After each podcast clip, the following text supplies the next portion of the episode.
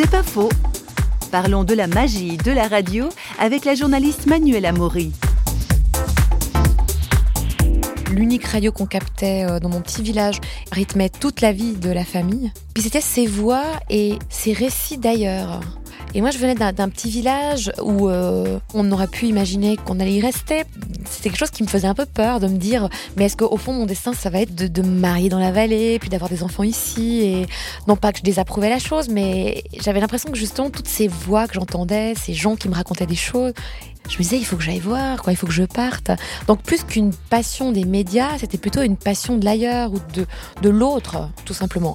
Et après, je pense que j'ai passé ma vie à chercher à résoudre cette énigme de l'autre. C'est vraiment une énigme, d'ailleurs, l'autre, ça le reste.